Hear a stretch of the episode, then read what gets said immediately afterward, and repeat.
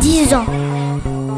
10 ans, c'est le podcast produit pour les ondes de Radio Pulsar pour parler des violences sexuelles sur les mineurs, pour comprendre leur parcours et leur prise en charge, tout ça en rencontrant et en discutant avec tous les professionnels susceptibles d'être rencontrés pendant ce chemin de croix. Et parce que 10 ans, c'est aussi l'âge moyen de ces enfants victimes de ces abus. Allez, je vous embarque avec moi. Une victime, elle va commencer par parler, raconter ce qui lui est arrivé à un personnel qualifié, à un enquêteur dit Mélanie, en gendarmerie. Alors j'en ai rencontré une et j'ai pas eu à chercher bien loin cette professionnelle qui a mis les victimes au cœur de sa carrière. Cette enquêtrice, c'est ma mère, et on parle de son engagement avec elle. Merci de prendre le temps de répondre à mes questions. Est-ce que du coup tu pourrais commencer par te présenter s'il te plaît? Je suis la major euh, Mounier Muriel. Je commande la COP de la ville du Duclin. Euh, je suis gendarme depuis 26 ans. Et depuis 19 ans, je fais les auditions mineurs victimes avec une formation officielle en 2009. Alors du coup, comment est-ce que tu as été formée? Audition euh, Mélanie? Alors, tout à fait au début, la formation a été faite avec un militaire euh, de la brigade de recherche de Bourges. C'est lui qui m'a fait découvrir euh, les, euh, auditions Mélanie. Donc j'ai fait ça un petit peu sur le tas, en me documentant et en faisant pas mal d'auditions Mélanie avec lui. Alors j'ai Mélanie, j'explique aussi, c'est que euh, en 2018, il y a une nouvelle technique qui a été mise en place pour les auditions des mineurs. Et la première petite fille euh, s'appelait Mélanie. C'est pour ça que euh, je suis enquêteur Mélanie. Je me suis formée en 2009, donc j'ai eu la formation au, au, Centre national de la police judiciaire de Fontainebleau, qui a validé donc ma, ma formation. Et euh, cette formation, elle se déroule comment? Dans tes souvenirs du coup, parce que ça remonte un peu.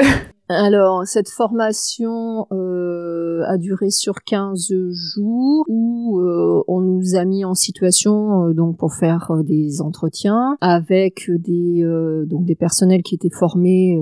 on a eu aussi des formations avec des psychologues et des psychiatres euh, où euh, on nous a parlé euh, bah, de, des retentissements sur les victimes et des bienfaits de, de cette nouvelle technique qui s'appuie sur quelque chose qui existait depuis très longtemps au Canada.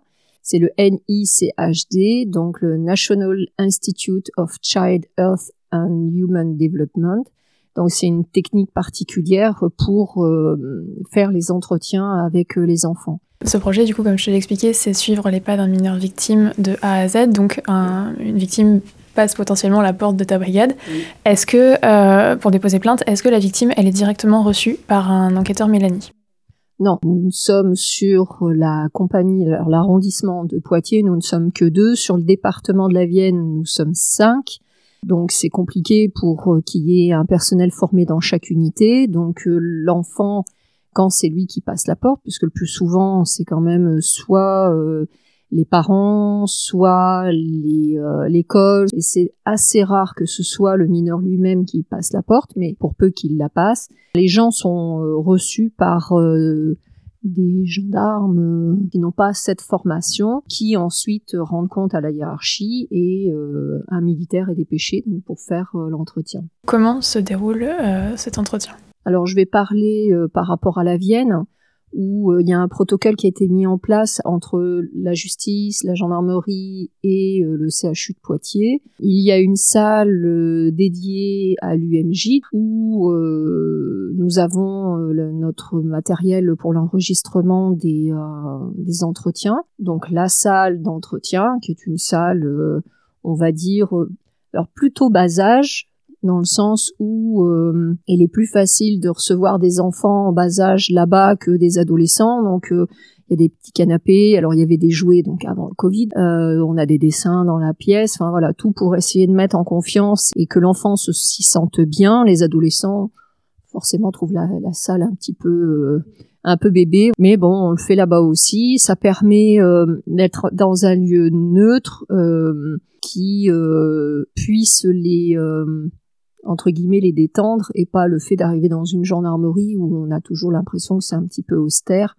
Le protocole euh, permet également, une fois que l'entretien est fait, de voir le médecin légiste pour un examen, de pouvoir voir un psychologue euh, qui est mandaté par le procureur de la République sur réquisition, et ensuite, eh ben, le gynécologue, s'il y a besoin, suivant le type de fait euh, qui, euh, qui est dénoncé, sachant que tout se fait euh, sur le moment quand on est dans l'urgence et tout se fait en décalé quand, on va dire, les faits remontent à plusieurs semaines, voire plusieurs mois ou années. Donc l'entretien en lui-même se fait en quatre phases.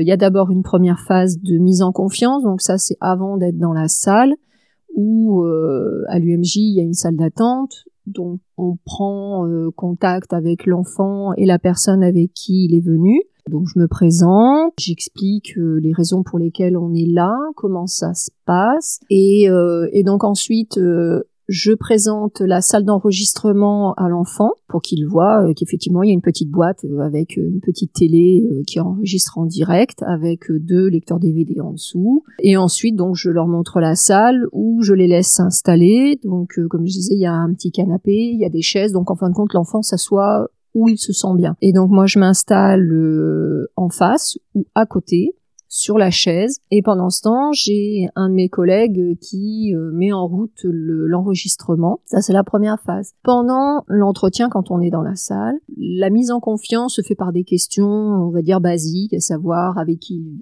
vit l'enfant, euh, s'il a des animaux à la maison, où est-ce qu'il est scolarisé, ce qu'il aime bien faire euh, en dehors de l'école ou pendant l'école. Et ensuite, je euh, fais une introduction euh, pour que l'enfant puisse avoir un récit libre des faits pour lesquels il est euh, avec nous. Ça peut être, comme exemple, voilà, ta maman est venue nous expliquer qu'il t'était arrivé quelque chose. Est-ce que tu veux bien me dire, m'en parler à moi aussi, avec tes mots euh, et, je poserai des questions après. Donc là, l'enfant fait son récit libre. Au bout du récit libre, donc forcément, j'ai des questions à poser pour essayer de requalifier l'infraction, avoir le maximum d'informations. Ce sont toujours des questions indirectes.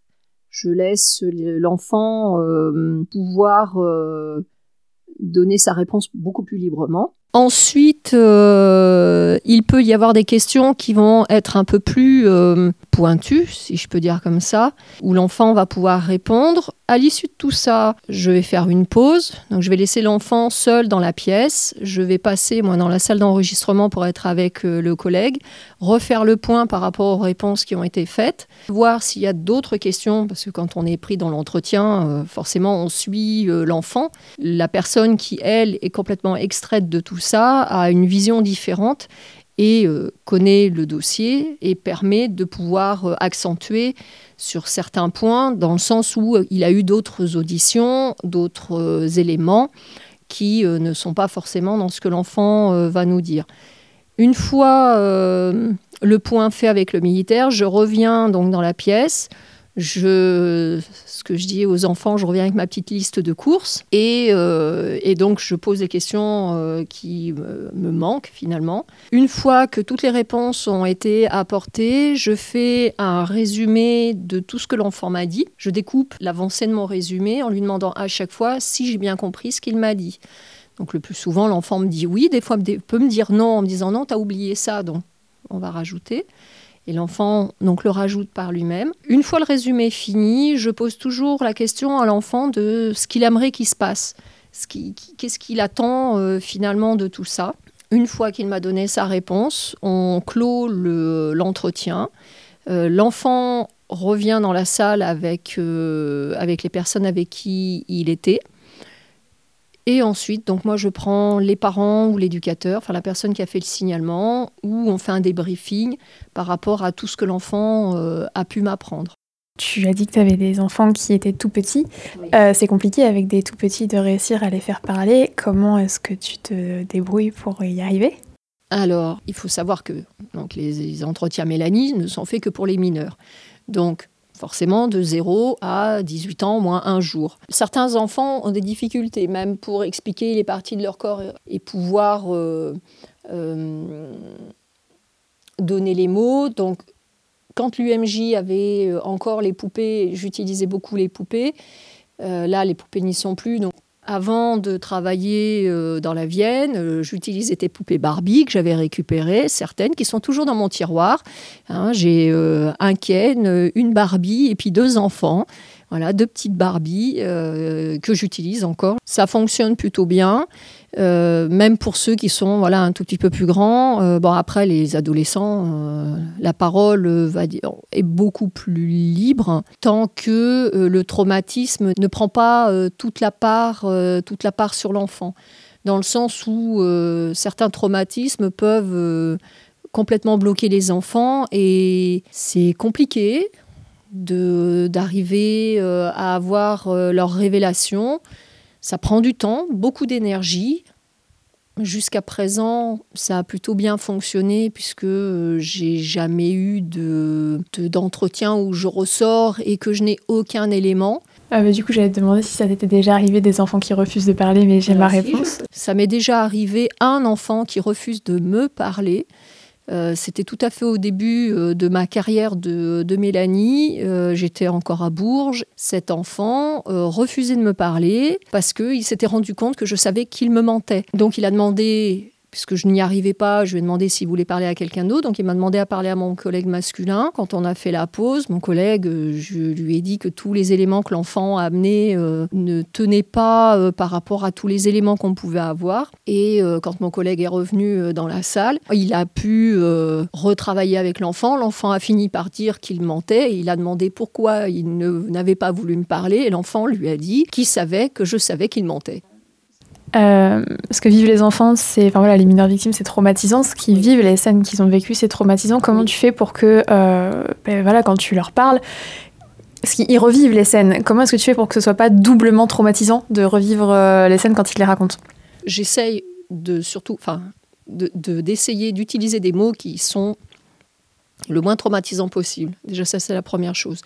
De leur mettre le moins possible euh, alors les remettre en situation, oui, parce que malheureusement, tant qu'ils ne peuvent pas mettre les mots dessus, euh, ils ne le revivent pas, mais forcément de remettre les mots, dessus, ils le revivent. Des fois, le fait d'utiliser des poupées, ça transpose, le traumatisme se transpose sur la poupée et plus, euh, plus sur eux. le, je, fais en sorte d'être qu'on puisse avoir le moins de traumatisme possible. Je ne sais pas, je ne peux, je peux pas expliquer. Je suis incapable de l'expliquer. Le, traumatisme, il y en a un. Sauf que pendant l'entretien, je fais en sorte qu'il soit moindre. Tu as toujours travaillé dans des salles euh, dédiées? Alors, tout à fait au début. Alors, ça remonte à 19 ans, hein, donc c'était les balbutiements, donc c'était un peu compliqué. Les salles, euh, je ne suis pas sûre qu'il y en avait beaucoup qui existaient. C'était surtout dans des bureaux. La salle aujourd'hui est le summum.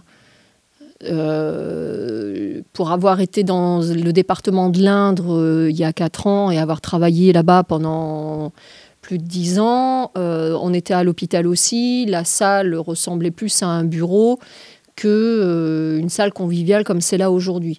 Est-ce qu'il y a une dernière chose que tu voudrais rajouter? Un élément qu'on n'aurait pas évoqué et qui te semble important dans la prise en charge, dans la prise en charge pardon, des mineurs victimes? Le système actuel euh, est plutôt bien. Euh, on manque de personnel, ça c'est sûr.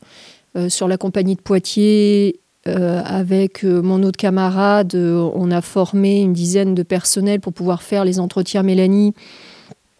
De, proximité, c'est eux ne gèrent que ce qui est violence faite aux enfants et tout ce qui est harcèlement.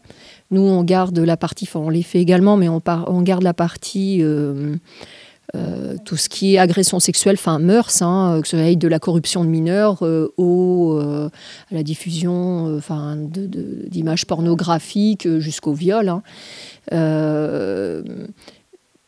il manque de personnel. Après, tout le monde n'a pas forcément, entre guillemets, la sensibilité de pouvoir le faire. Il faut savoir que c'est très prenant euh, dans tous les sens du terme, hein, parce qu'il ne faut pas euh, qu'on se laisse, euh, entre guillemets, manger par bah, tous les faits qu'on entend. Hein. Moi, je suis maman, donc forcément que quand j'ai des petites filles ou des petits garçons, il y a, enfin plus petites filles, il y a des retentissements sur ma, ma, vie de maman.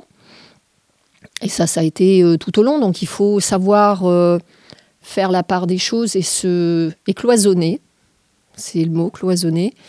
c'est pas facile tout le temps. on a beaucoup. il faut avoir beaucoup d'empathie de toute manière, mais savoir aussi avoir beaucoup de recul. Euh, ça, c'est une chose. Euh, tu vis encore avec les fantômes de certaines affaires ou pas? Oui, oui. J'ai deux, trois petits fantômes qui me suivent et qui me suivront euh, jusqu'à la fin de ma vie. Et, et, et voilà, il n'y a rien d'en parler. Pour autant, mes 19 années, je les regrette pas. Merci vraiment une nouvelle fois d'avoir répondu à mes questions. Dans le prochain épisode de 10 ans, on abordera la question de l'expertise médico-légale avec une légiste du CHU. Merci à vous d'avoir suivi 10 ans pour ce premier épisode. À la prochaine. Salut